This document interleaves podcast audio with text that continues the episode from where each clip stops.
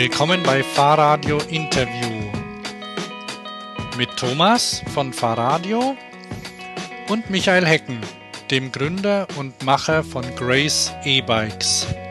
Das Interview wurde am 27.03. in Stuttgart aufgenommen.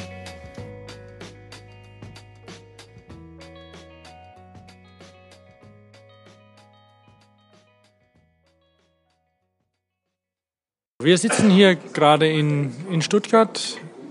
Ich sitze zusammen mit Michael Hecken, dem Gründer und Macher von Grace, nenne ich es mal. Äh, ein beeindruckendes E-Bike, das sicher die meisten Hörer kennen. Und er wird erzählen, hoffe ich mal, wie es dazu kam, warum und wo es hingeht. Währenddessen isst er noch sein sehr gut aussehendes Club-Sandwich auf. Ein Klassiker der deutschen Küche. Oder der englischen? In dem Fall glaube ich der englischen. Ja, ne?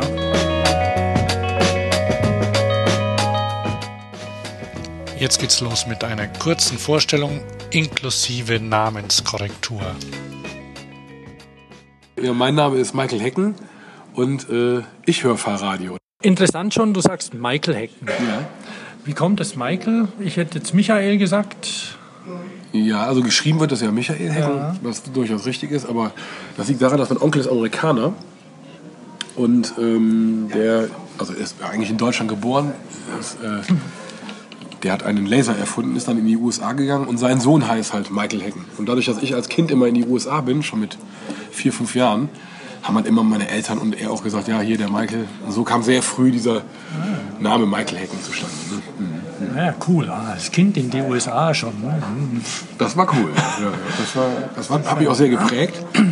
Äh, ja, Ja, da war ja noch kein so ein Tourismus wie heute. Einfach so mit für ein paar hundert Euro nach New York fliegen. Das war ja schon. nee, das war also so, seine Oma hat immer das Geld äh, gespart, um mich darüber zu schicken. Und ich bin dann tatsächlich damals schon alleine mit diesem UM-Schild, also Unaccompanied Minor, äh, von Frankfurt mit der, mit der Lufthansa DC-10, weiß ich noch, äh, nach Boston damals geflogen. Ne? Und das war also wirklich stimmt, das war sehr früh. Und äh, ja, hat mich auch wirklich sehr geprägt, ne? muss, muss ich sagen, in, in viele Belange, in viele Bereiche rein. Ja. Konnte man da angeben mit in der Schule? Nee. Also in, in, in- in, in Deutschland? Ja. Gute Frage. Konnte man damals mit dem Amerika-Ding annehmen? Weil ich die neuesten Chucks dabei hatte vielleicht. Ja, Aber, äh, also dann später, ne? Oder, ja, vielleicht, weil ich eins der ersten Skateboards damals von Sims mit rübergebracht habe, äh, weil ich das erste Cannondale im in SM700 importiert habe. Also ich sag mal so mit 14, 15, wo man dann zum Angeber ja, wird, ja, ja. kommt man natürlich schon ein bisschen angeben. Ne? Aber Ja, gut angeben. Man, man hat es gerne und man ist ein bisschen privilegiert. Ja. ja, und man ist jung, ne? klar, dann zeigt Ja. man schon auch, was man hat. Ne? Richtig. Also ich sag mal, wo ich dann das erste Mal bin, 5, 6, äh, ist man noch eher de- de- dezenter unterwegs. Ne? Da geht- Da geht es ja noch nicht um Frauen. Ja, und äh, wenn man dann so 14, 15 wird, dann ändert sich die Lage etwas. Ähm, aber das versch- verschwindet dann nach ein paar Jahren zum Glück auch wieder. Also Weil ich habe festgestellt, dass die Frauen das mit den Fahrrädern nie so cool fanden. das stimmt. Das ist Komisch eigentlich. Mhm. Aber fälschlicherweise denken ja Männer oft, Frauen finden Autos cool, aber ich habe die Erfahrung gemacht, die Leute finden die Frauen auch nicht cool. Ne? Also Frauen äh, sind ja mehr so die weicheren Faktoren. ne? Also meine, ich sag mal, meine Kochkünste kommen bei Frauen oft doch besser an wie meine Fahrradfahr- oder Autofahrkünste. Ne? Ja, unbedingt. Also Kochen ist, Kochen kommt gut an. Ja, Kochen kommt gut an. Ja, ja, sehr gut. Am besten noch leidlich gut. Ja, leidlich gut kochen. Was gibt es noch für Sachen? Gut Skifahren. Findet meine Frau immer ganz toll. Ah, okay. Schon, also gibt es auch solche Sachen. Ja, aber es sind eigentlich eher nicht die maskulinen Ja, Faktoren, ja, die gut ja, ja. ankommen. Ne? Ja, gehen wir mal nicht ins Ja, Detail. jetzt sind wir so weit abgewandert hier. Äh, zurück in die USA oder zurück in die Kindheit oder wo immer du wieder einsteigen möchtest. Ja, wo du willst, also weil du, du bist, wo du, die Kölner Ecke kommst du her. Ne? Also ich komme aus, ähm, aus Bonn oder besser gesagt aus Oberwinter. Das ist Damals noch Hauptstadt quasi, Bonn. Richtig, ja. Und ähm, ich bin also südlich von Bonn in einem Dorf namens Oberwinter groß geworden. Und da, das Interessante an dem Dorf war, dass in Oberwinter oder in einem Ort weiter in Remagen war die Fahrradfabrik Schauf. Oh ja. Und das war damals einer der größeren Hersteller, in Anführungsstrichen. Und es geht ja hier um Fahrrad in dem Interview. Ähm, da bin ich also relativ früh auf dieses Fahrrad geprägt worden. Also sagen wir mal, die ersten Berührungspunkte Richtung Subkultur war bei mir, mal unabhängig von der USA, eigentlich das Mountainbike in Remagen, äh, das, das BMX-Rad in Remagen. Kennst du die Schaufs? Ja, der Sohn war bei mir auf der Schule, eine Klasse Die, mir. ja, weil ich habe ihn nämlich irgendwann mal mit einem getroffen und äh, war in Köln auf dem Ja. im Jugendpark BMX. Stand da rum, bisschen kräftiger schon, ich weiß nicht, wie er hieß, auf jeden Fall Der eine ist der Axel Schauf. war, war er, glaube ich, ein bisschen properer Ja, ja, ja, beieinander. Auf jeden Fall wollten wir Zigaretten rauchen Ja. und dann hat er gemeint, ein echter Löter hat immer ein Feuerzeug dabei. Du kennst sogar Axel Schauf, interessant, ja. Mhm. Aber nicht wirklich gut. Also wir standen nebeneinander, haben Bier getrunken, zugeguckt bei den BMXern und wollten Zigaretten rauchen. Und ähm, so kam es dann. Ne? Ja. Ja, ja. Auf jeden Fall in diesem, in diesem Umfeld bin ich halt damals groß geworden. Ähm, ja, habe mir das immer angeguckt und äh, vielleicht was auch ganz gut hier reinpasst ist, dass mir bei Schauf eigentlich sehr früh eins auffiel, nämlich, dass das ganze Marketing von denen total beschissen ist, auf gut Deutsch. Oh ja. Ja? Äh, damals, die Anekdote will ich gerade bringen, da hieß das äh, Mountainbike noch ATB, also All-Terrain Bike. Ja? Und ich so mit 12, 13 laufe da beim Schauf rein in diesen Werksverkauf stand dann da Hatten die sowas wie. die hatten einen Werksverkauf. Hinten war die BMX-Bahn, vorne war der Werksverkauf. Und da gab es dann halt diese ATB-Bikes zu kaufen. Es gab keinen Prospekt zu den Rädern. Ja. Es gab nur so lose Blattsammlungen. Ja. Da, waren dann, da war dann mal ein Rennrad vorne drauf oder mal ein ATB. Ja. Keine Aufkleber, nix. Ist- Bei Schauf damals, aber auch bei allen anderen. Ich glaube nicht, dass irgendein anderer auf der IFMA in Köln, das war ja damals die größte Fahrradmesse, da gab es den Colnago, der hatte ein paar coole Aufkleber, oder den Campagnolo. Aber ansonsten, wer hatte da was? Der Shimano war total anonym. Und die Fahrradmarken, die waren ja damals schon eigentlich nicht existent. Und das ist ja auch das Interessante heute. So dieses, Wo sind sie, die Marken? Ja, die Frage stelle ich mir oft, wenn du einen Verbraucher auf der Straße fragst und sagst so, welches Rad würdest du dir jetzt kaufen? Ja, ein, äh, ein Herkules oder ein Kettler. So Antworten kriegst du dann. Ja? Aber so dieses, diese Antwort, die der Verbraucher eigentlich heute gibt, wie ich hole mir das Samsung, den Apple, äh, den BMW, den Porsche, die, diese, diese aus dem das Red Bull, das, diese Antworten kriegst du nicht so schnell. Das heißt, du hast im Fahrradmarkt eine total äh, unstrukturierte Markenwelt irgendwo, wo, wo sehr viele Anbieter versuchen, sich vorne zu positionieren. Und da war der Schauf, um die Kurve zu kriegen, eigentlich damals schon für mich als 12-, 13-Jähriger ein Paradebeispiel für. Ich will die Geschichte zu Ende erzählen. Damals dachte ich mir, Mensch, was kann man denn mit dem Schauf machen? Ich habe damals schon kapiert, ich meine, 12 ist früh. Jetzt will ich nicht angeben, aber 12 ist früh. Und ich habe damals schon kapiert, wenn einer so unhomogen Werbung macht, also es gab damals keine Broschüre, wo alle Bikes drin waren. Mal unabhängig von einem Video oder sowas. Ja. Es, es gab also wirklich nichts zu dem Thema. Ja. Das hat mich damals schon gewundert. Es gab keine Fotos, keine anständigen. Ja. Äh, und ja, das hat sich doch eigentlich die letzten 20 Jahre, gut, wenn ich heute einen Prospekt von Cube, Ghost oder so aufmache, fällt mir, das sind schon, das sind schon tolle Prospekte. Aber wenn man mal genau hinguckt, mit der wirklichen Marketingbrille, wo drin unterscheiden sich die denn? Wo ist der Unterschied zwischen diesen ganzen Marken? Sehen, du siehst überall einen Mountainbiker, der mit 100 Sachen äh, irgendwo als Hedonist den Berg runterfährt. Ja, und wo unterscheidet sich dann der eine von dem anderen? Wo ist der, wo ist der Stil? Ja, wo ist der. äh, Also, das, das, das, ja, das war immer ganz früh meine Aufgabe irgendwo. Oder mein, mein Denken, wie kriege ich denn eine Identität in eine, in eine Marke rein? Ja, und äh, na, jetzt sind wir schon ganz weit vorne. Ne? Nö, aber das ist, das ist okay. Also es ist ja, weil du sagst Amerika und alles. Also ich würde jetzt mal sagen, Cannondale zum Beispiel. Mhm, Das kennt vielleicht noch jemand als Marke. Cannondale ist eine super Marke. Cannondale ist gut und, und haben einen gewissen Bekanntheitsgrad, also auch, auch so einen Bekanntheitsgrad, dass sie einen einfallen und dass man auch bereit ist, Geld dafür auszugeben vielleicht. Also don't get me wrong, die, die, die, es gibt, ich kann dir jetzt viele Marken nennen, die haben einen bekannten, der Cannondale, der, ich glaube, der Specialized Trek, das sind die zwei größten, die zwei größten Marken der Welt. Keiner kann behaupten, dass Trek keine Marke hätte. Alles Marken aus dem amerikanischen Raum. Und Amerika, Fahrradmarkt ist nicht Europa. Die sind auch sehr hier stark, äh, hier auch sehr stark, keine Frage. Aber wenn man jetzt mal auf Deutschland guckt, vielleicht ist es auch ein deutsches oder europäisches Problem. Frag jemanden in Deutschland, gerade hier, du kriegst die Antwort von 90% der Leuten, kommt diese Kettler-Kalkoff-Antwort. Jüngere Leute sagen vielleicht Cannondale. Ich glaube, Specialized wird hier interessanterweise kaum einer sagen. Ja? Viele sagen heute auch Cube. Ja? Ähm, und, und, und da, Ja, Cube hat sich, hat sich da ähm, hat sich in gewisser Weise einen kleinen Namen gemacht, weil sie sich ein bisschen Mühe geben, habe ich Ja, den ja. Eindruck. Also jetzt Die, auch. die haben halt ein vergleichsweise so großes Marketingbudget. Ja, ne? ja, ja. Aber ja. Aber wenn du jetzt mal, nimm mal, nimm mal andere Marken. Du fragst die Leute, was würdest du dir für einen, für einen Energy Drink kaufen? Äh, da sagen die Leute halt einen Red Bull. Ja, du siehst allein an Facebook, der Red Bull hat 36 Millionen Likes, ja, der Cube 200.000. Die Marke Grace 2400. Ja. Ja, wir arbeiten da noch dran. Ich will jetzt uns nicht über den Klee loben, aber das Thema Marketing, Fahrrad, Vertrieb ist Weil Red Bull hat auch ein bisschen gedauert. Ihr müsst illegal werden. Genau. Ja, du hast völlig recht. Das ist genau der Grund, warum. Der Red Bull war ja damals illegal. So, das heißt, wir sind damals nach Österreich gefahren mit dem VW-Bus und haben die Paletten unter, der, unter dem Sitz mit rübergeschmuggelt. Also ich hatte das ja dieses äh, Anrührige. Ja, ja, So wie Hasch aus Holland, So wie Red Hasch Bull aus, aus Holland. Österreich. Red Bull aus Österreich, genau.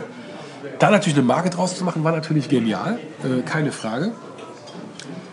Und warum war das so? Weil die Leute, jetzt kommt eigentlich ein interessanter Punkt, die Leute konnten halt erstmal nicht Nein sagen. Sondern wenn, wenn du irgendwie auf einer Party warst, du wolltest, ist aus? Du warst auf einer Party und wolltest irgendwie fit bleiben, dann hat man halt dieses Red Bull getrunken. Also es schmeckte ja auch damals gar nicht so schlecht. Ähm, aber die Leute konnten nicht wirklich sagen, nee, das trinke ich nicht oder sowas. Ja? Wohingegen, wenn jetzt einer ein neues Produkt einführt, nimm mal ein Smartphone oder sowas, da sage ich immer, st- stell dir vor, du führst ein Smartphone ein und fragst die Leute, dann sagen die, ja, was soll ich denn mit so einem Ding ohne Tastatur? Warum soll einer sowas kaufen? Ja? Und deswegen ist diese Illegalität vielleicht gar nicht so schlecht als Staat. Würde man gleich die Frage stellen, hat es bei Grace geholfen, weil das am Anfang nicht zugelassen war, das Rad? Nee, also wir hatten ja relativ schnell den Ja, Schuss. ja, ihr wart, ähm, wie, wie schnell lief es am Anfang? Ein paar 80? Das, das, auf dem Video, das läuft 75. Das war mit Sicherheit nicht zugelassen. Ja. Das war ja nur ein Bike, ein Fahrrad, einer Nacht in Berlin. Ähm, aber als wir dann auf dem Ohne Markt... Helm. Bitte? Ohne Helm. In dem Video, ja, ja, klar. Ach, du kennst es ja, ne? Aber als wir dann auf den Markt gekommen sind, hatte ich ja gleich die KBA-Zulassung. Also ich hatte von Anfang an eben nicht Lust, äh, mich diesem... Ja, äh, das, das musste schon stimmen von Anfang an. Das hat auch was mit Haftung zu tun. Ich bin da eher konservativ. Gut, niemand hat Lust, sein ganzes Leben lang zu zahlen. Genau. Genau. Deswegen ich, also das erste Rad kann ich auch wirklich hoch und heilig sagen, was wir ausgeliefert haben, hatte eine Kraftfahrzeug-Bundesamtszulassung mit, mit allem, mit, mit Seriennummer, mit Papieren und so weiter und so fort. Und äh, da lege ich auch heute noch großen Wert darauf, dass Qualität äh, und all diese Themen wirklich auch stimmen. Ne? Ja. Also es ist tatsächlich dein Ding gewesen. Grace, du wolltest ein E-Bike haben. Ja, Und du wolltest keinen. ich will meinen, muss, muss ich meinen Partner natürlich auch nennen, den, Karl-Heinz Nikolai, der ja auch ein sehr bekannter Mountainbike-Bauer ist. Ähm, es war also so, dass ich damals gesagt habe, ich war, ich war sehr unter Druck, damals finanziell, äh, weil ich bin damals nach Brandenburg gegangen, von London aus. Und äh, habe dann festgestellt, London ist nicht Brandenburg. Und dann musste ich mir irgendwas Neues ausdenken. Und dann habe ich mir gedacht, komm, das muss irgendwas sein mit Design, was man anpacken kann, was irgendwie cool, cool ist und, und, und auch äh, gut aussieht. Ja, und dann habe ich mir gedacht, Mensch, baust du doch ein E-Bike? Und dann habe ich damals überlegt, so ein Molten-Bike, hatte ich überlegt, ob ich da Akkus reinbaue. Kennst du, kennst Molten bestimmt, so mit Ledertaschen oder Kohlefaser. So. Ja, Ruhe in Frieden. Ruhe in Frieden, ja. Aber mir kam halt schnell, relativ schnell der Gedanke, wenn ich doch schon da jetzt investiere, ähm, und mir war relativ schnell klar, das wird auch ein recht kostspieliges Abenteuer, dann doch lieber richtig. So. Bedeutet, ich habe dann damals diesen Entwurf vom Grace One äh, gemacht, bin dann, jetzt kommt mein Partner ins Spiel, zum Kalle Nikolai gegangen und habe gesagt, Kalle, ich kannte den nicht, über das Internet habe ich den kennengelernt, über die Webseite von ihm. Du hast ja, du hast ja selbst kein Design, Grafik oder sonst was Studium. Nee. Du hast ähm, Ich bin BWLer, ein klassischer Betriebswirt. Ne? aber du hast eine Skizze gemacht, Ja, das, wie das Ding aussehen soll, was es können soll, genau. abgehen wie die Post. Genau, ich habe Skizzen gemacht, ich habe den, Motor, ich habe das Sourcing gemacht, also welcher Motor kommt rein. Ich habe die Zellen aus Holz gebaut, wie, welche Zell, wie groß sind die Zellen, wie, wie passen die in den Rahmen rein, wie integriere ich die, wie kriege ich die Zelle durchs stehende Rohr ins Oberrohr äh, und so weiter und so fort. Ja? Also schon die, das erste Sourcing habe ich gemacht, so die ersten Ideen. Aber dann, dann war ich natürlich auch am Ende mit, dem, mit meinem Latein. Bin dann zum Kalle und habe gesagt, hier Kalle, guck mal, ich will eigentlich das coolste E-Bike der Welt bauen. Den kanntest du schon? Oder? Den habe ich über seine Internetseite kennengelernt. Ich habe nach Rahmenbauer in Deutschland gesucht äh, und kam dann Der mit großen Rohren arbeitet. der, nee, nee, der, nee, das ist ein cooler Punkt. Da habe ich ihn dann am Telefon gefragt, kannst du auch große Rohre verarbeiten? Und er sagte, ey, ja, warum nicht? Ja, wir schweißen hier jeden Tag sehr viele Rohre. Das war wirklich die Antwort. Komm doch mal vorbei, ich gucke mir das mal an. Da hatte ich vom Thema E-Bike noch nichts gesagt. naja, ich zu Kalle Nikolai gepilgert. Der natürlich super da äh, deine tollen Mountainbikes baut. Also Kalle und ich, wir sind richtige, richtige Partner. Wir verstehen uns super. Äh, das äh, jetzt über vier Jahre insgesamt. Ja, und dann haben wir dann damals, hat er sich das alles angeguckt und gesagt, ja, Michael, cooles Ding, baue ich dir, keine Frage, ja. Ähm, mach, machen wir gemeinsam, la- lass uns loslegen. So, so ging das quasi damals, äh, ging das damals los. Ne?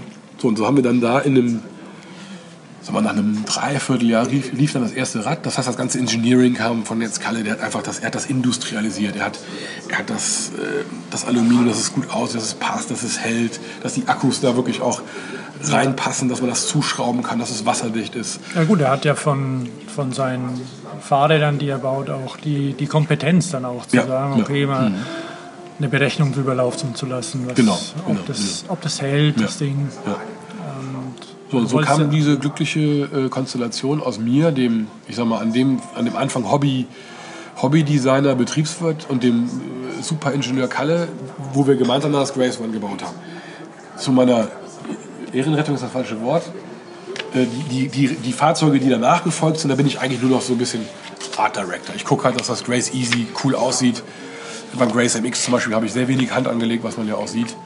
Ähm, und äh, ja, bin eigentlich mittlerweile wieder eher auf das Thema Vertrieb, Marketing, Ja, ja. reduziert wäre das falsche Wort, aber konzentriert. Ne?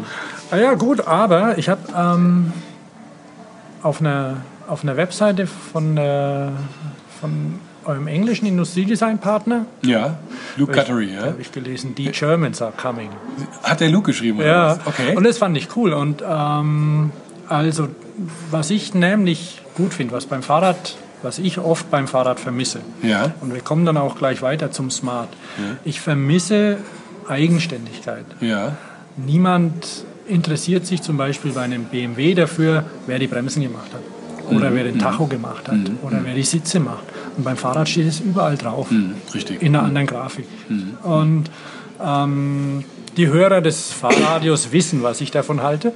Und ähm, beim Grace war das nicht so. Und beim Smart ist es auch nicht so. Ja. Wie seid ihr dann zum Smart gekommen? Zum Smart ähm, sind wir folgendermaßen gekommen. Ich habe die Smart Marketingleiterin kennengelernt in Berlin.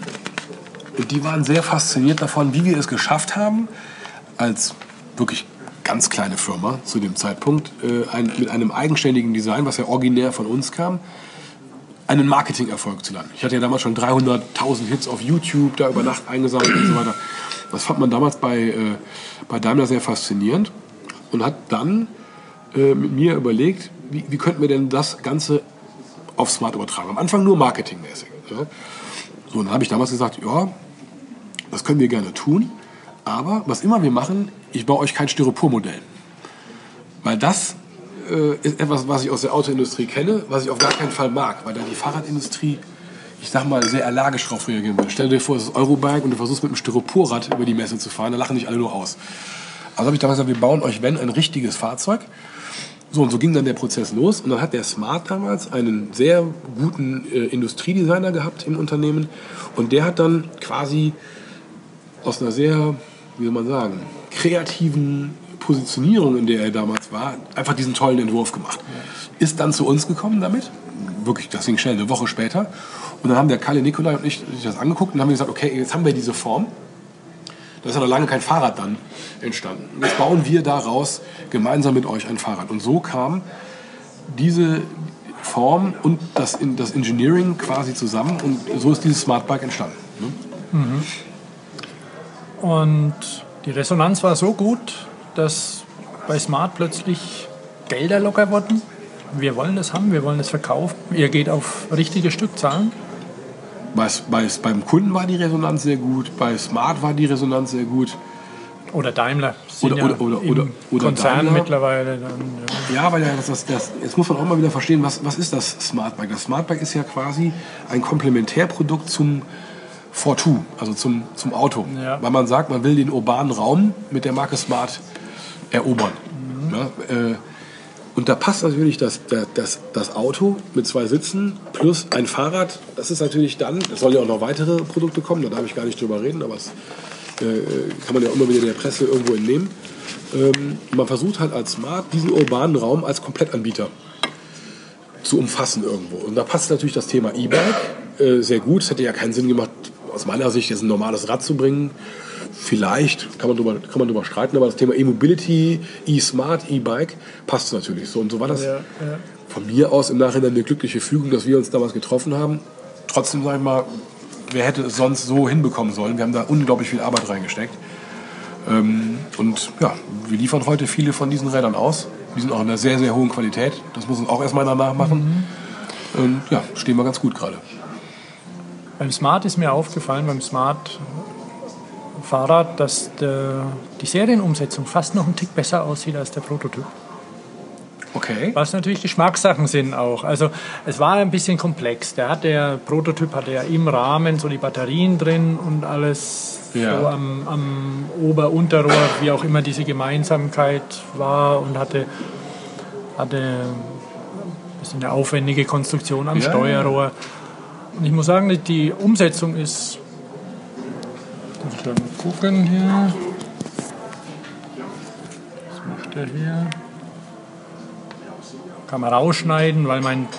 Ich nehme das mit, einem, mit einer schönen App auf, die heißt Recorder Pro, kann man auch mal sagen. Ja, okay. Ähm, aber der, der, ich habe gerade. Stoppt die- immer ab und so, ja? Nee, hat, stoppt nicht, aber die, ähm, die Bildschirmsperre geht rein und dann kann man nicht mehr gucken, wie viel Speicher habe ich jetzt hier schon verbraucht. Ah, okay. Aber jetzt und läuft's alles. wieder, ja? Jetzt läuft Okay, alles okay. wunderbar, ja. Habe allerdings jetzt den Faden verloren. Ja, wir waren beim Smart-Umsetzung, der- das Genau, erste Design ja. gegen das zweite Design. Das erste das Design. Besser, ja. Es gibt ja ein, ein wunderbares YouTube-Video, was schön ist, wo man sieht, wie die Räder gemacht werden und alles dafür. Das ist alles bei uns damals und, und gebaut worden, Rahmen. Ähm, bei euch in Berlin Nee, oder bei Nikolai? Bei, bei Nikolai und Umgebung. Also das Ja, war alles ja. CNC, muss man sich mal so Ja, vorstellen. Wir haben, genau. damals ein, wir haben damals Aluminiumblöcke gekauft für viel Geld und haben aus dem Vollen diese Blöcke gefräst, um alleine die Felgen rauszubekommen. Ja. Hat er da eine eigene Fräse oder macht das ein. Der hat dann, äh, 14 CNC-Fräsen, aber für den Auftrag ja, haben wir ja. noch größere Fräsen noch dazu gebucht. Ähm, egal wie, nach äh, berühmten 68 Tagen stand dieses Rad auf dem Pariser ähm, Autosalon, heißt es, ne? ja, ja. äh, auf dem Pariser Autosalon und äh, der Vorstand von Daimler fuhr damit auf die Bühne. Es, es fuhr dieses Fahrzeug und das war natürlich ein toller, toller Effekt. Ja. Ja, ja, das ist toll, wenn es funktioniert. Ja, ne? es hat- es hat wenn es an dem Abend auch funktioniert. Ich war mit meiner Frau da, ich habe mich an dem Tag auch noch witzigerweise verlobt, das passt jetzt gar nicht hier rein, aber das, das war so. Ja. Ähm, nee, das war ein super Tag für uns und äh, wir waren aber beim Design. Du sagtest, das erste Design gefällt dir besser wie das, was dann später in Serie kam. Nein, umgekehrt. Umgekehrt. Äh, In der Seriendesign gefällt dir besser. Ist Serie. Ist, die, die Umsetzung ist gut und von der Lösung Ja. her, so wie das mit dem Akku gemacht ist und allem drum und dran, Aber ich finde es interessant, dass du das sagst. Wenn du jetzt den, ich sag, du machst jetzt, wenn du jetzt eine Marktforschung machen würdest, wenn, würden, glaube ich, viele sagen, umgedreht. Ja? Das ist Geschmackssache, sagst du richtig. Ne? Ich, was ich, egal wie man sieht, das, das, äh, es ist das bessere Produkt geworden, einfach aus, aus vielen Gründen. Es ist das funktionalere Produkt. Das andere Rad mag vielleicht more fancy sein, ja, aber am Ende, ich meine, das ist auch ähnlich in der Autoindustrie. Ich sehe den neuen irgendwas auf der Messe und denke ich, boah, ist das ein cooles Teil. Wenn ich das zwei Wochen fahren würde, käme ich mir wahrscheinlich total albern vor. Gen- Genauso ist es wahrscheinlich mit, den, mit dem späteren Serienfahrzeug. Es ist einfach das bessere, integriertere und kompaktere Produkt geworden. Was schon. diese Integration eben angeht, das ist was, was ich, ähm, was mir ausdrücklich positiv auffällt, dass das Smart nicht einfach irgendeinen Vorbau von Zulieferer X Ja. und alle Teile von irgendwem zusammenkauft, sondern dass es ein homogenes Fahrzeug ist, dass es ein Smart ist. Da ist aber jetzt Smart besonders cool an der Stelle. Das liegt auch viel an der Geschäftsführung von Smart. Also gerade auch, weil, weil die ja offensichtlich auch Manpower reinstecken mussten. Es muss ja jemand modellieren, das Ganze, da muss jemand ran, weil man kann nicht einfach das aus... Das ist, ja, Ja, du, bist, du hast den, des, äh, des Pudels Kern entdeckt. Es ging nämlich nicht darum, einfach nur zu sagen, oh, wir nehmen jetzt mal einen Rahmen und dann machen wir mal den Vorbau dran, sondern es ging wirklich darum, ein komplett integriertes, neues, in sich geschlossenes Fahrzeug zu entwerfen. Und diese Idee hatte ich zwar von Grace auf der einen Seite mit dem Grace One schon mal so gezeigt, aber die wirkliche Umsetzungspower hatte natürlich der Daimler. Und wie macht man das? Indem man einfach viele Designer hat. Man hat eine Color- and Trim-Abteilung. Ja? Äh, Du kommst ja auch aus der Autoindustrie. Ähm, In der Fahrradindustrie, da sagt halt irgendeiner, okay, wir machen einen schwarzen Sattel drauf mit einem weißen Streifen drauf, das war's.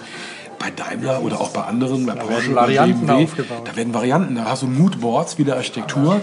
Da guckt man halt, passt der grüne Sattel zu einem weißen Lack, passt, ist das überhaupt ein guter Lack und so weiter. Und so ist halt heute eine Qualität in diesem Fahrzeug drin, die, seines, die seinesgleichen sucht. Jetzt kannst du dir mal vorstellen, was das für ein komplexes Produkt war, äh, Projekt war.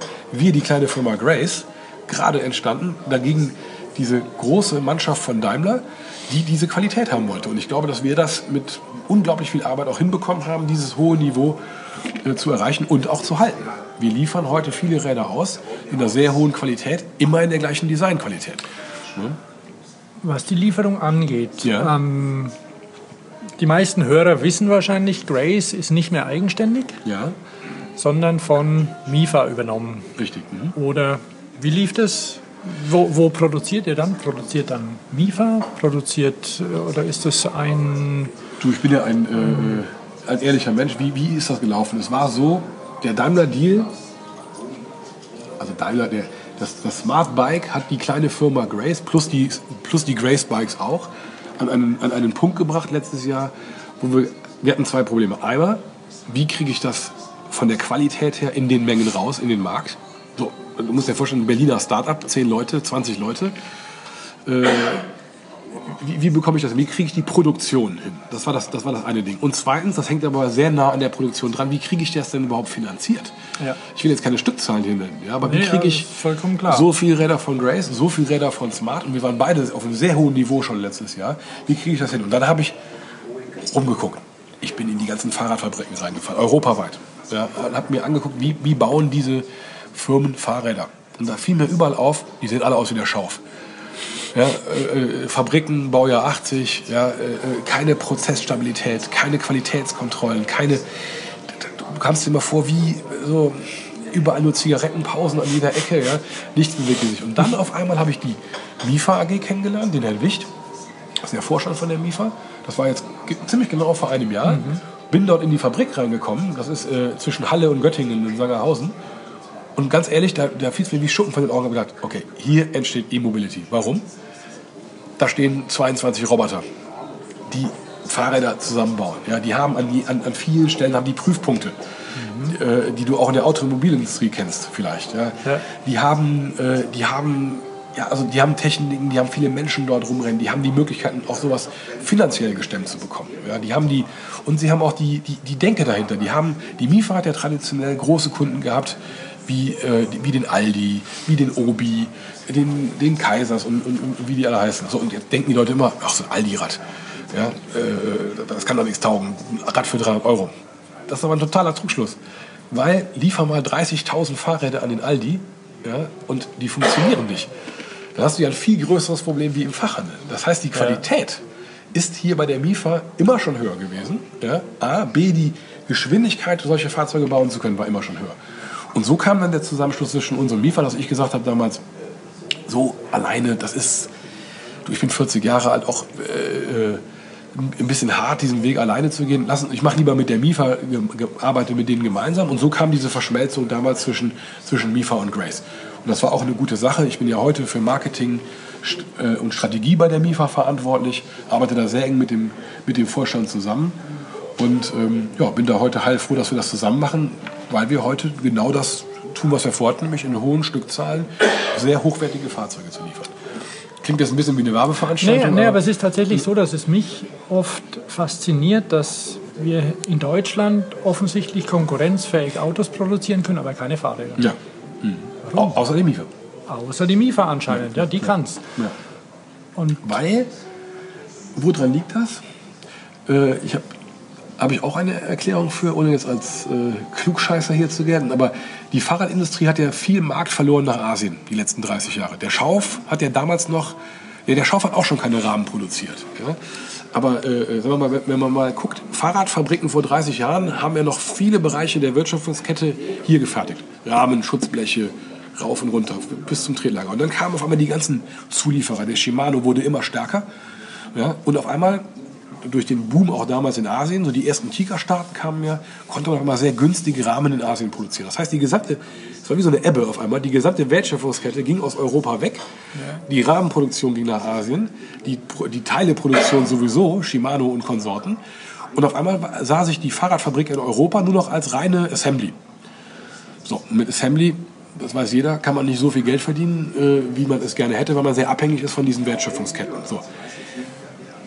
Das war jetzt mal Status quo, was die letzten 30 Jahre passiert ist. Das heißt, viele Fahrradfirmen sind quasi äh, kaputt gegangen, konnten diesen Kampf nicht überleben.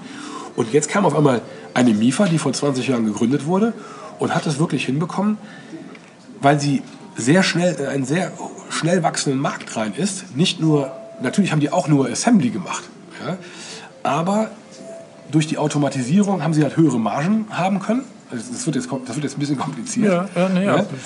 Ich habe also durch die, durch die ähm, Sie können ja, obwohl Sie jetzt im Osten Deutschlands sind, Ja. trotzdem können Sie ja trotzdem müssen Sie ja echtes Geld zahlen an Ihre Leute. Richtig. Man zahlt auch gute Löhne bei der MIFA, auf jeden Fall. Und, äh, und trotzdem, durch die, aber durch die Automatisierung hatte man auf einmal die Chance, wieder zurückzukommen.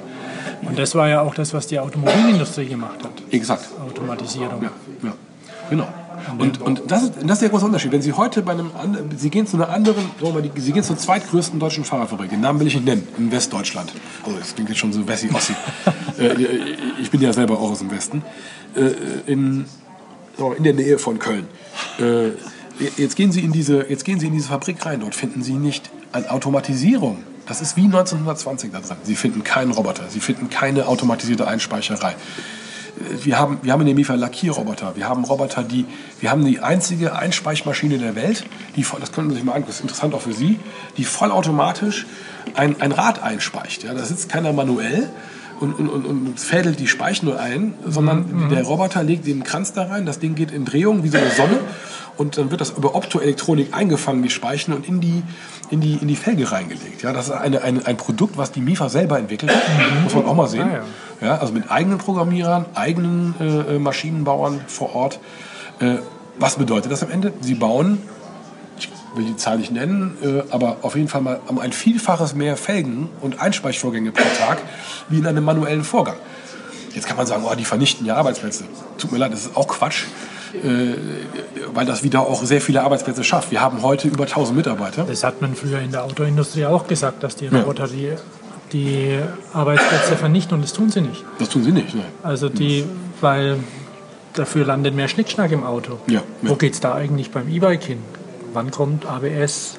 Wann kommt eine Griffheizung? Also solche, solche Sachen technisch. Jetzt kommen die schwierigen Fragen. Also die, Nee, ich habe auch, Ich auch glaube nicht, dass das Rad ein Schnickschnack-Ding am Ende sein wird. Es wird Schnickschnack geben. beim E-Bike gerade eben, weil da ist Gewicht ja nicht so sensibel wie bei einem anderen. Entschuldigung. Ja, sagen wir mal so. Es wird auf der einen Seite, es wird nicht so viel Schnickschnack geben wie beim Auto. Ich habe morgen noch gelesen, dass Autos ja demnächst alles alleine können. Das wird ein bisschen schwierig wegen dem Lenker beim Fahrrad. Ne? Tja, drei Räder. Oder drei Räder, okay, dann kann man wieder drüber reden. Aber ich glaube eher, dass das Rad doch eher ja, ein, minimales Fahrzeug bleiben wird auf der einen Seite. Bedeutet, die Dinge müssen leicht bleiben, die müssen sehr integriert sein. Wie, oder wie sieht das E-Bike denn dann aus in ein paar Jahren? Das ist hoffentlich meine Vision ein sehr leichtes Fahrzeug. Ich hoffe mal unter, unter 16, 15 Kilogramm. Ob das dann am Ende Kohlefaser ist, Aluminium, Werkstofffrage, keine. Äh, äh, so. Zweitens wird, hoffentlich ein Antrieb drin sein, der sehr leicht sein wird. Man wird natürlich hoffentlich eine Reichweite haben, äh, die sehr hoch ist. Das heißt, meine Vision ist immer davon, ein- ein E-Bike wie ein Smartphone, habe ich schon oft gesagt, was am Ende so schön kompakt ist, dass Sie gar nicht mehr unterscheiden können, ist es ein normales Tourenrad, kostet das 800 Euro oder ist das ein Mountain, ist das ein E-Bike für Preis X 16, 18, 1900 Euro. Ähm, Das soll eigentlich sehr ähnlich aussehen. Was dann noch an Schnickschnack übrig ist, könnte ich mir gut vorstellen, kommt aus dem Bereich Navigation, äh, Diebstahlschutz, äh, äh, Ladetechniken, ja, äh, äh, ja, Integration, Licht vielleicht noch besser. Ja. Ich finde, es gibt, man kann das auch ganz gut erkennen, schon bestimmte Technologien, die man immer wieder so als Visionen auf Fahrradmessen und so sieht. Ähm, was ich halt nicht sehe, ist der Autopilot oder der Airbag oder der. Also ich würde nicht sagen, dass man Sachen aus dem Autobereich einfach mal so aufs Fahrrad überträgt. Ne? Den Airbag, den kann man sich bei Höfting holen. Ja. Als, als Fahrrad-Airbag oder was? Ja? Ja, Den gibt's, ja. okay. Das, sind, Ja, ja, das weiß ich noch nicht mal. Doch, das sind zwei Mädels aus Schweden. Ne? Ja. Die haben vor zehn Jahren angefangen, Mhm. ähm, so ein Airbag zu entwickeln und äh, der funktioniert, ist, hat eine Helmzulassung und der sieht aus wie, eine, wie ein Schal. Ist hübsch. Ist auch Und, cool. Ähm, ja, Aber ist es denn, das wäre ja auch kein Schnickschnack. Was ist, wenn bei einem Auto Schnickschnack, wenn man mal überlegt? zum Beispiel Hotstone-Massagesessel. Das ist mit Sicherheit ein Schnickschnack, ja. Mhm. Oder ja, Lenkradheizung finde ich persönlich. Sitzheizung haben sich die meisten Leute dran gewöhnt mittlerweile. Man kommt auch ohne aus. Ja, ich habe ein Polo ohne Sitzheizung. Heute Morgen hatte ich da meine Probleme mit. Ne? Ja, also sind so Sachen, wo fängt man an, wo hört man auf, was geht, weil es Ja. geht natürlich viel. Und wenn ich dann Leistung habe Also- und die Akkuleistung hochgeht, Also ich sag mal, die, die, die Grenze im Automobil zwischen Schnickschnack und nicht Schnickschnack ist natürlich Ja. auch Geschmacksfrage. Ich gebe auch eine Distronic, äh, bin ich mal gefahren. Kein Mensch guckt auf dieses Display und dann äh, verstehen Sie, also all diese Themen. An, Aber dann gibt es andere Sachen, die man erst vielleicht belächelt, dass man die Kilometeranzeige, wie schnell man dort auf der Autobahn fahren darf, sieht. Ja. Im Head-Up-Display Ja. finde ich zum Beispiel eine ganz nette Geschichte. Also ich würde sagen, es gibt Schnickschnack, es gibt Must-Have und es gibt irgendwo dazwischen so eine Zone. ABS zum Beispiel, was ja jetzt auch vielleicht, also zum Teil schon bei 125ern und in einfacher Ausführung auch bei Rollern schon drin ist. Ja. Das ist was, was vielleicht kommen kann bei E-Bikes. Wenn man im Motorradbereich wenn ist, jetzt- ja schon seit Wenn Jahren. jetzt, wenn jetzt schnelle Pedelecs mit 45 da rumfahren ja. und man muss da mal bremsen, da schadet es vielleicht gar nichts. Vielleicht geht es dahin. Also im Motorradbereich hat sich das ABS ja durchgesetzt, im, im Fahrradbereich. Wir haben gar nicht mehr so viel Zeit, Ja, ich glaube auch ich. grad gesehen. Jetzt habe ich nämlich eine, eine Frage noch. Wir hatten ähm, auch mal ein interessantes Gespräch mit dem Mark Sanders, Ja. der das Mando Footloose vorgestellt hat, Ja. Äh, beziehungsweise das Design dafür gemacht hat. Und das hat ja ein, ist ja quasi ein serieller Hybrid, Mhm. ähm, hat keine Kette. Und ich habe dann gesehen, die MIFA, die MIFA, Die MIFA. Mhm. die MIFA, 1907 gegründet, Ja, richtig. Ja. ursprünglich mal. Ja. Ähm, die hat sowas auch ja. Vorgestellt. Ja. Ähm, kann man da was sagen? Ja, die hat das, die hat gemeinsam mit einer Universität das kettenlose Fahrrad Ja, äh, ja, entwickelt, genau. was auch wirklich super funktioniert, keine Frage. Könnten Sie auch gerne mal, mal Probe fahren. Das ist wirklich ein, ein tolles Ding. Da gehen wir jetzt hin, das Ganze in ein, in ein, ja, in ein, in ein Fahrradformat reinzupacken, was dann mal nochmal stabiler ist, wo wir nochmal mehr mitmachen, wo mehr Agility drin ist. Nur von der, von, der, von der Vision und dem ersten Prototyp oder dem zweiten bis hin zu einer Serie, da will ich jetzt keinen Zeitraum nennen. Wir sind da dran auf jeden Fall. Ich halte es für so eine sehr interessante Technologie. Wenn sie dann ausgereift ist, gibt es hier viele Anwendungen, die man damit schließen könnte. Nehmen wir mal den Verleihbereich. Es gibt durchaus, macht durchaus Sinn, Fahrzeuge zu bauen, wo keine Kette drin ist. Ja, die kann man nicht durchschneiden, die kann nicht verrosten. Oder auch kein Riemen oder wie Oder- auch oder- immer. oder kein Man- Riemen, Man, ja. hat, man, hat, man hat viele Freiheiten. Genau, genau. Man hat also viele Freiheiten. Wir, wir haben da eine Menge draus gelernt. Äh, Die Art, wie dieser Motor funktioniert. Also wie gesagt, wir treiben das weiter nach vorne. Ich kann Ihnen heute nicht sagen, wann das in Serie kommt oder wann nicht. Äh, Aber es ist bei uns auf jeden Fall etwas, was wir nach vorne bringen. Ein was muss ich noch fragen. Hat die Frau Ferres schon einen Grace? Die Frau, die Frau, nein, die Frau Ferres hat noch keinen Grace. Ja. Ich war jetzt gerade etwas, nein, die Frau, die hat noch keinen Grace. Ja. Nee, die Fahrradfahrer sind ja oft auch Humanisten. Ja, ja. Und jetzt ist ja so, dass ein, einen großen Anteil bei der MIFA der Herr Maschmeyer besitzt. Richtig, ein Drittel etwa. Ein Drittel etwa. Ähm, ist an sich kein Problem weiter. Ja. Ich, ähm, äh, hast du mit ihm schon zu tun gehabt? Ja, ja, klar. Ist ja mein. Klar, logisch. Ist ähm, nicht Aufsichtsrat, küm- aber. äh, kümmert er sich drum? Nicht die, also man kann nicht sagen, kümmert er sich, er ist informiert, ja, Er, er interessiert sich sehr für dieses Thema. Er sitzt aber nicht im Aufsichtsrat, ähm, sondern der, der Vorstand ist ja der Herr Wicht. Es gibt einen, einen Aufsichtsrat, Ja, der ist ja. unabhängig von, von dem Hauptankeraktionär Maschmeyer. Was ihn aber sehr interessiert, ist das, wie so, mal so Leute wie ich, wie kommen wir nach vorne? Also ich hatte jetzt ein, ein, ein, ein, war eingeladen auf einem Future Day, das war sehr interessant. Da waren sehr viele der äh, Herr Maschmeyer sehr viele Beteiligungen im Bereich Software, teilweise auch Antriebsthemen und so weiter und so fort. Und dort waren einfach, das war so ein Forum, wo jeder seine, es waren viele junge Leute aus Berlin, die dort ihre Ideen vorgestellt haben. Und für mich war das super. Also erstmal habe ich eine Menge Grace-Räder an diese ganzen jungen Leute verkauft. Und ich habe einfach dort viele Kontakte bekommen. Also ich, äh, diese, diese, wie soll man sagen, diese, dieser Ver Verband um Herrn Maschmeyer rum hilft mir auch sehr weiter im, im Vertrieb, im Marketing, überall Know-how mit reinzubekommen. Also ähm, ich bin da, bin da sehr positiv gestimmt. Ne? Also ich habe auch eine ganz, ich kenne ihn auch nicht so gut, muss ich dazu sagen, aber ähm, ja, wir, wir kommen da gemeinsam sehr gut nach vorne auf jeden Fall. Nee, ich will das auch nicht bewerten, weil ich kenne auch nur so ein bisschen aus der Presse und von AWD und dann, hm, naja, keine Ahnung, es gibt vielleicht auch schlimmere Sachen, Geld zu verdienen. Ja, Also kennen, ich kenne das Thema ja, ich werde da ja oft mit konfrontiert. dachte ich mir. Vielleicht jetzt nicht so direkt wie im Moment, aber ich will, ja auch äh, hier antworten, ohne auch zu vorsichtig zu sein. Aber ähm, nein, also wir haben, da, wir haben da eine super Kooperation, ähm, keine Frage, kommen da gut gemeinsam vorwärts. Ja, Weil an sich, an sich jetzt egal, ist es ja ähm, ein gutes Produkt, das damit unterstützt wird. auf jeden Fall. Und so, er, er sagt halt auch, er, er- er sagte zu mir, als ich ihn kennengelernt habe, gucken Sie mal, hinten, hier sind überall Knöpfe an mir dran. Sehen Sie hier irgendeinen Knopf, wo es nach hinten geht, hat er gesagt. Hier sind nur Knöpfe, wo es nach vorne geht. Bringen Sie mir die Formel, hat er gesagt. Und zum Wichtig, wie, wie kommen wir hier gemeinsam nach vorne? Wie kriegen wir, und jetzt kommt genau der Punkt, wie kriegen wir, weil Sie die Frage auch nach Frau Ferres stellen, wie kriegen wir mehr E-Bikes, weil das ist seine Vision, in, in die, unter die Menschen? Also wie, wie kriegen wir mehr Leute mobil? E-Mobility glaubt auch er und glaubt auch Herr Wicht und ich dran, dass wir gemeinsam äh, eine Chance haben, sehr viele Leute auf dieses E-Bike drauf zu bekommen. Äh, Jetzt kann man als puristischer Fahrradfahrer sagen, ja, ob die jetzt alle E-Bike fahren oder nicht, die können auch Fahrrad fahren, die Leute. Ändert ja nichts an der Ökobilanz als Beispiel. Ich halte das aber für einen Trugschluss. Ich glaube nämlich, dass sehr viele Leute das Auto irgendwann stehen lassen werden, aufs E-Bike steigen. Ich habe da viele Beispiele heute schon. Banker, die heute mit einem Grace One in Frankfurt zur Arbeit fahren, die, die, die früher X6 gefahren sind, ja, die sagen, ey, ich fahre doch nicht im Sommer nochmal mit meinem Auto in die Firma, wenn ich mir morgens diese 7, 8 Kilometer geben kann. Und die Frauen interessiert es nicht, Interessiert es nicht, oder? dass er mit dem X6 kommt. Die, die, die interessiert der X6 überhaupt nicht. Interessiert das E-Bike vielleicht schon eher. Ja, kann man darüber überschreiten. Aber Zumindest tut man auch was für den Körper. Das interessiert ja vielleicht die ein oder andere Frau dann, wenn wir mal wieder so weit sind. Also da sehen Sie, haben wir, eine, haben wir, eine, wir haben da eine gemeinsame Vision, die ist nach, die ist nach vorne gerichtet. Hier geht es um Ökologie, aber ich bin ja selber so ein verkappter Öko, das kam jetzt noch gar nicht so raus. Äh, hier geht es um, um Style, um Grace. Ja? Hier, hier geht es um, um viele Menschen dazu zu bewegen, sich mit diesem modernen Thema zu beschäftigen. Natürlich geht es am Ende auch um Umsatz.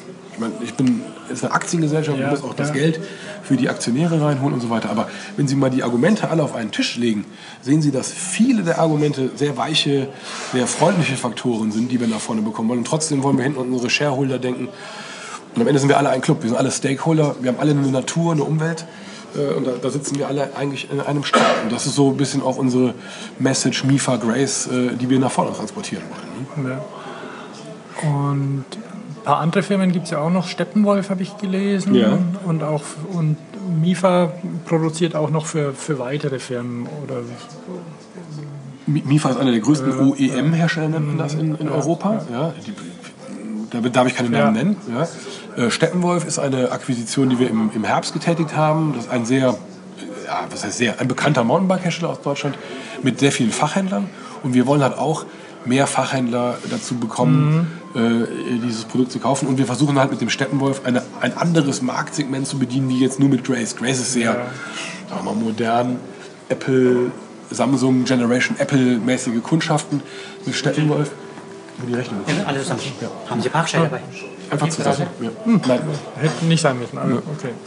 Ähm, aber mit, mit, mit Steppenwolf haben wir halt die Möglichkeit, äh, auch andere Kundengruppen, die noch ökologischer sogar denken, ja, die, äh, die, ja, die, und auch dort versuchen wir Leute vom Mountainbike, äh, Steppenwolf verkauft unheimlich viele Mountainbikes, auch in Richtung E-Bike zu bekommen. Auch da mit der Marke in einer anderen Kundengruppe nach vorne zu kommen. Ne? Ja, das ist so die, die, die Strategie Steppenwolf. Ne? Ich glaube, wir sollten Schluss machen, damit Sie ein Flugzeug erwischen. Ja. Oder du dein Flugzeug Du, erwischst. ja, wir wir, wir, wechseln. gell? Seid ihr vielleicht, also es ist vielleicht den Hörern aufgefallen, Ja. aber ähm, wir weg, haben immer ein bisschen zwischen Sie und du hin und her.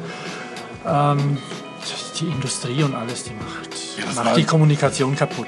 Da hier sitzt ja Fahrrad, das Autoindustrie, alles gemischt. Ne? Und wir, wir, wir spannen immer zwischen Automobilindustrie und Fahrradindustrie so her. Ich fand das auch ein sehr angenehmes Gespräch, muss ich sagen.